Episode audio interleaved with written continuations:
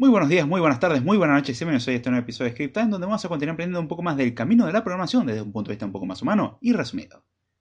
En el episodio de hoy vamos a estar respondiendo a una pregunta que se hizo en un Script Time anterior. Me parece una forma, sin necesidad de hacer un en vivo y sin extendernos de más, dar demasiada vuelta, responder a estas cuestiones. De hecho, me gustaría poder seguir manteniendo en parte este formato. Dígase, la gente va haciendo sus preguntas y si veo que son temas interesantes a tratar, tratarlo ya sea en un script time o en un code time dependiendo la duración. Como estarán observando, esto es un script time, lo cual significa que va a ser relativamente corto. O sea, para mí la noción relativamente corto es menos de media hora. Pero bueno, vamos a hacer lo posible por responder bien a esta cuestión. La pregunta se formuló en el script time con el título ¿Vale la pena ciencias de la computación? reflexión.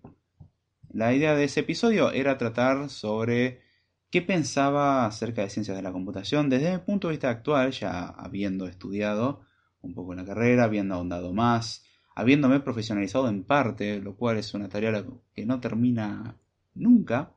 Esto es algo que sigue hasta que renuncie o me renuncien, lo que pase primero. Dígase hasta que deje de respirar o deje de dedicarme a esta cuestión y el cómo yo plantea mi postura acerca de la carrera en sí. No puedo opinar mucho acerca de otras carreras, pero bueno.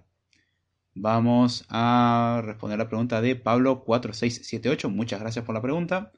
Y él escribe, he visto la carrera en la universidad que quiero estudiar y he visto que tiene mucha matemática, lo cual me gusta. Pero la pregunta es si no sería mejor estudiar una carrera como ingeniería en sistemas que se enfoca más como tal a la programación. Y la otra duda es si en cuanto al área laboral se puede conseguir trabajo fácilmente, esas son mis dudas. Recomendación que doy si uno le presta importancia al área laboral es enfocarse un poco en la ortografía y gramática. Eh, no quiero que se tome mal el comentario, al que me viene escuchando hace tiempo sabe que hago comentarios al respecto y no es porque tengo una ortografía o gramática perfecta. De hecho, no, no es así. Me duele mucho cometer esos errores. lo que recomiendo para mayor seriedad, sobre todo no hacia mi persona, pero sí ante una presentación o ante querer presentarse en un empleo diciendo, mira, este es el trabajo que hice, esta es mi documentación y ver por ahí la cuestión de falta de comas y puntos, algo básico. En ortografía va bastante bien, ya es más una cuestión gramatical. Es un poco chocante y quita seriedad aunque uno pueda trabajar muy bien, eso quita seriedad. Recomiendo centrarse un poquitito en ese detalle, mejorarlo. No es algo tan complicado y que tiene múltiples beneficios. Saliendo de eso, y espero que el comentario no sea tomado mal, no quiero que sea tomado como una ofensa, es una mera corrección. Cualquier comentario al respecto se puede responder. Trate de no utilizar insultos, por favor. Pero bueno. Yo no puedo opinar mucho sobre otras carreras, pero creo que esto viene más enfocado a eh, la programación, entre comillas, digo entre comillas y ahora explico el por qué, y al área laboral. En cuanto a lo que es programación en sí, eh, en realidad ninguna carrera te va a enseñar a programar. También hay que entender qué definición tenemos de programación. Al que escucha también el podcast hace tiempo sabe que hago referencia a la programación como resolver problemas. Y para resolver problemas es necesario poder tomar un problema, dividirlo en partes, analizarlo, abstraer un montón de detalles, porque no solamente es necesario dar una resolución para el problema específico, sino que muchas veces podemos terminar dando una resolución un poco más general, lo que se conoce como una solución más abstracta. Ciertamente la carrera de ciencia de la computación suele tener una tendencia fuerte a contener bastante matemática, bastante lógica y mucho más. No se centra tanto en los lenguajes de programación como tal, diciendo, bueno, vamos a aprender C++, vamos a aprender Rust, JavaScript, vamos a aprender, no sé, Kotlin, Java, Android. No, no se centra en tecnologías.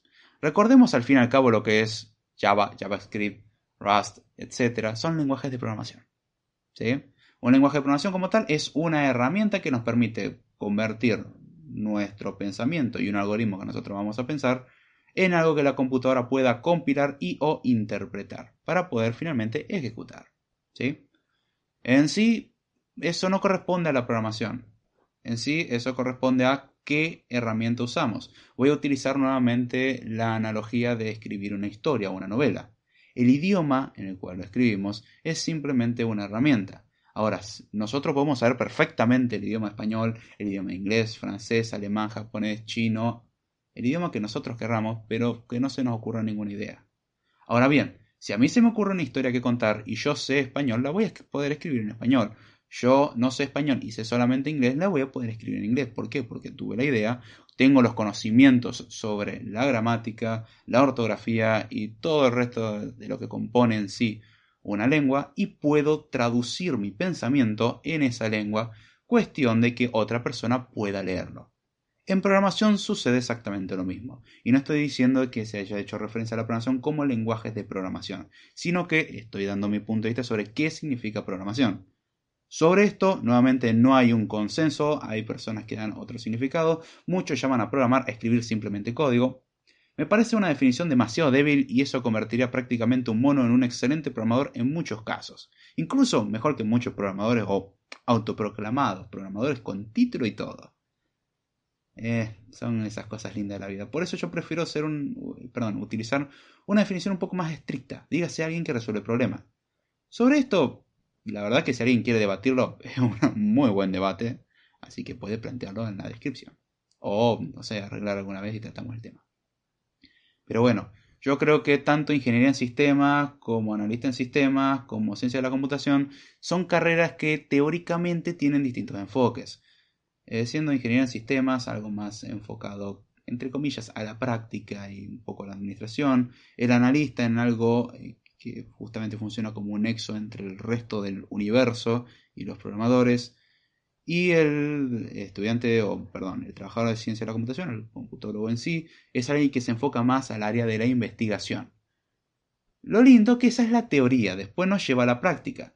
Porque si nosotros nos tomamos la teoría, esto en serio, nos llevaría a entender de que, bueno, nadie puede programar sin título. Lamento informarles que más de la mitad de las personas que programan no tienen título.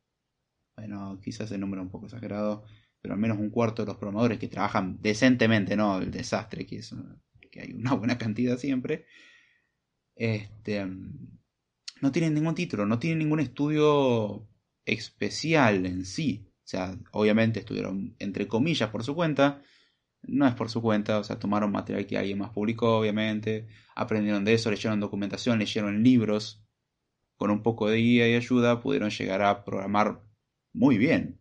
Es más cuestión de experiencia que otra cuestión. Pero bueno, gracias a eso es un poco complicado hacer la referencia de qué carrera es mejor para conseguir trabajo en el área. Depende mucho de la persona, ya que si tomamos como definición de programación resolver problemas mediante programas, entendemos que la carrera en sí no sería algo mandatorio como se menciona en el episodio de Ciencias de la Computación. Las carreras en sí van a ser una ayuda y cada una tiene su distinto enfoque, pero también tenemos el problema de que cada universidad le da su propia definición a la carrera, ya que no hay un consenso en todo esto, no es que todas las ingenierías en sistemas dan lo mismo, ni todas las ciencias de la computación dan lo mismo, ni todos los analistas en sistemas dan lo mismo, y todos los otros títulos relacionados al área. No, cada una tiene su criterio y hay algunas que tocan mucha matemática, hay ciencias de la computación que tocan mucha menos matemática, depende mucho, por lo cual recomiendo analizar el plan de estudios. Aún así, nuevamente, a lo sumo que pueden aspirar con una carrera universitaria es a la teoría. La práctica no es que no la pueden adquirir, es que simplemente la práctica es responsabilidad de cada uno. Es el equivalente a aprender un idioma, un idioma nosotros podemos memorizarnos todas las reglas gramaticales, ortográficas, memorizarnos todo el vocabulario, pero no saber formular una simple oración porque nunca lo pusimos en práctica. Nosotros podemos ir a todos los cursos de los mejores maestros, de los mejores instrumentos musicales bajo algún criterio bizarro que determine qué es el mejor instrumento musical, y aún así vamos a hacer un queso tocando un instrumento musical porque nunca lo practicamos. El haber leído todos los libros sobre actividad física no nos hacen físico-culturistas. Se entiende el punto, ¿no es cierto? Lo cual nos lleva a que todo muy lindo con la teoría, pero hasta que no lo pongamos en práctica no nos sirve para nada. Podemos tener todos los títulos que queramos, es prácticamente inútil. Nótese el uso de la palabra prácticamente. Así que, si uno quiere dedicarse al área, creo que la carrera en general no suele implicar tanto salvo que el lugar donde uno esté viviendo, justo todas las empresas se hayan puesto de acuerdo que solamente aceptamos personas que vengan de este lugar. Lo cual me llamaría la atención y diría que esas empresas son lugares poco confiables, ya que se basan en simplemente un pedazo de papel que no demuestra nada, porque literalmente pueden pasar una carrera sin tener grandes conocimientos de programación. Conozco a muchas personas que han terminado la carrera y como programadores dejan mucho que desear. Y conozco gente que no tiene carrera y son excelentes programadores. O sea, superan con creces cualquier cosa a la cual yo aspiro. Este, y no tiene nada que ver con ser superdotados, simplemente es que eh, practicaron mucho. O la práctica hace el maestro en esto. Es depende de qué tan buenos seamos vendiendo las cuestiones, es decir, los programas, qué tan buenos seamos explicando las cosas, ya que si nosotros no sabemos vender nuestro servicio, eh, tenemos un problemita. No es como que alguien va a venir mágicamente a golpear nuestra puerta. Hola, necesito un programador, sé que tenés un título, vení conmigo. No. Uno se tiene que presentar y decir, bueno, yo soy un programador y, bueno, demostrar de alguna forma que uno es adecuado para el puesto al cual quiere trabajar. Los trabajos no vienen a uno. Lamento informarle eso. A las personas que no lo sepan, sépanlo ahora.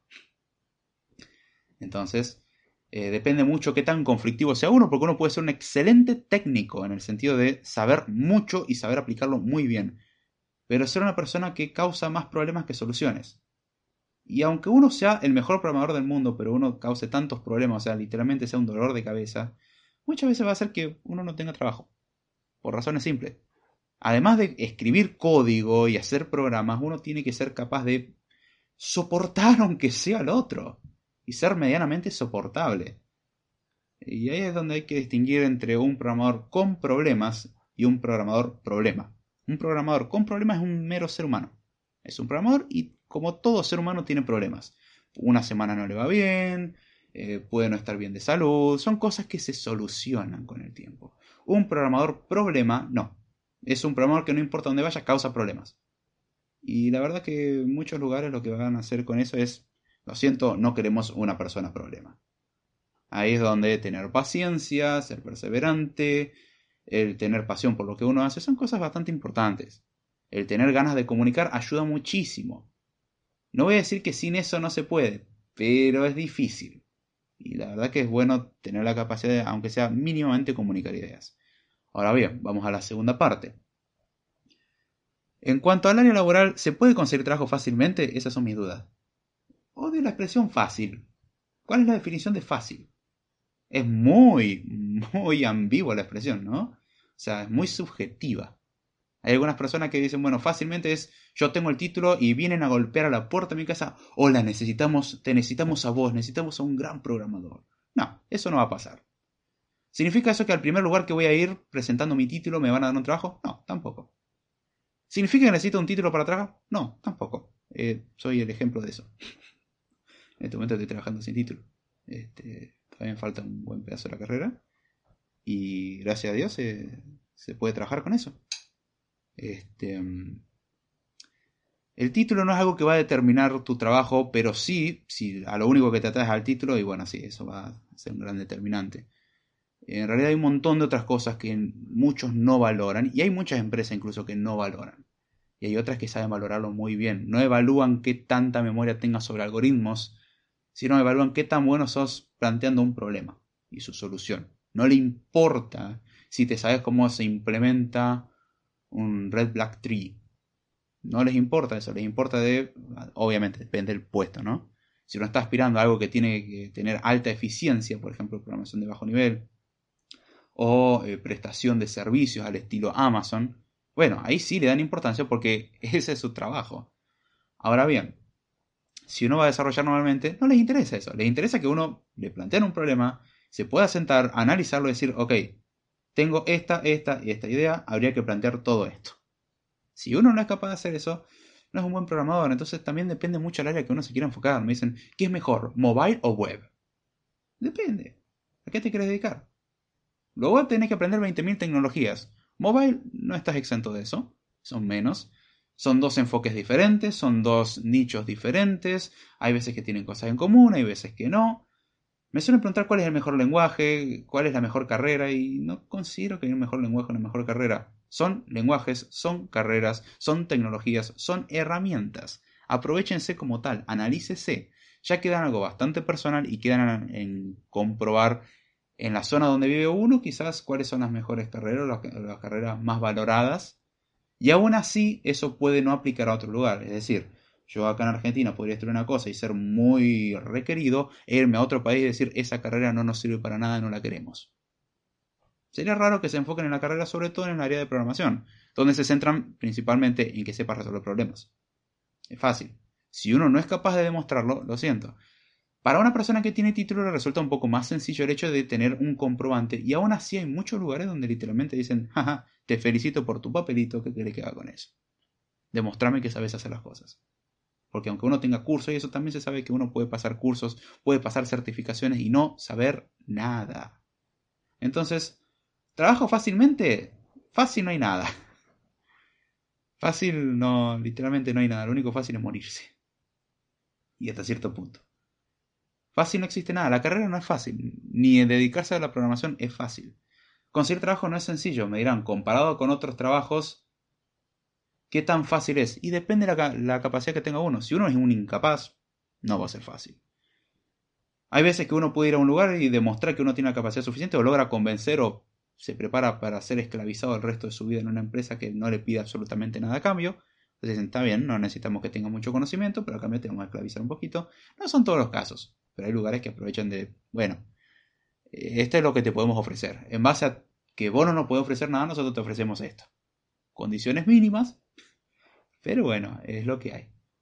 Este, también depende de empresa a empresa, hay empresas que trabajan muy bien te aceptan sin mucha experiencia y te dan muy buenas condiciones. Hay empresas que te aceptan sin experiencia y te dan condiciones lo más cercanas posible a la esclavitud. Hay empresas que te aceptan solamente si tienes ya mucha experiencia. Hay empresas que te aceptan con eh, mucha experiencia y otros criterios. es un poco subjetivo. Cada empresa tiene sus propios criterios.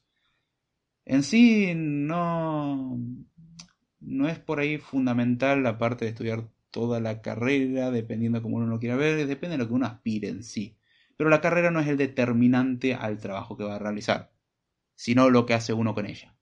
Suena como un bonito cliché, en este caso no lo es.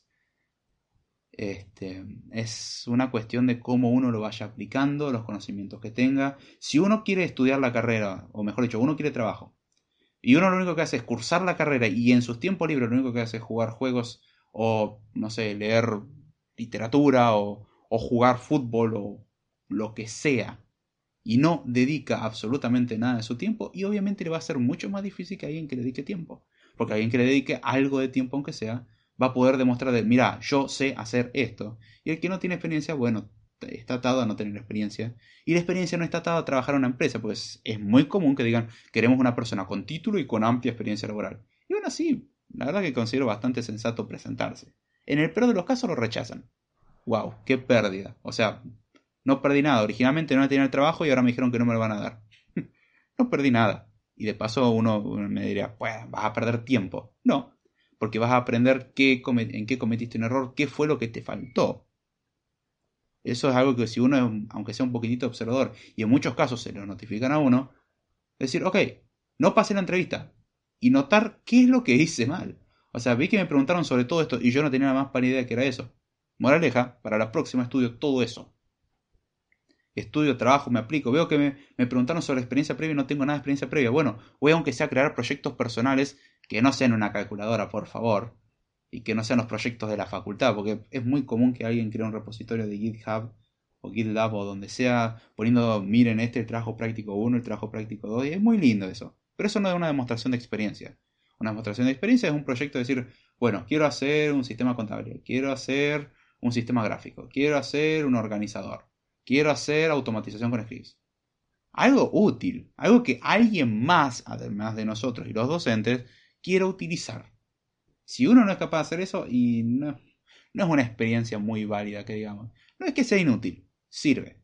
Pero si uno hace algo que escapa un poquitito a todas esas cosas que ya sabemos que tenemos que hacer por obligación, y vamos a decir, ok, pusiste las cosas en práctica.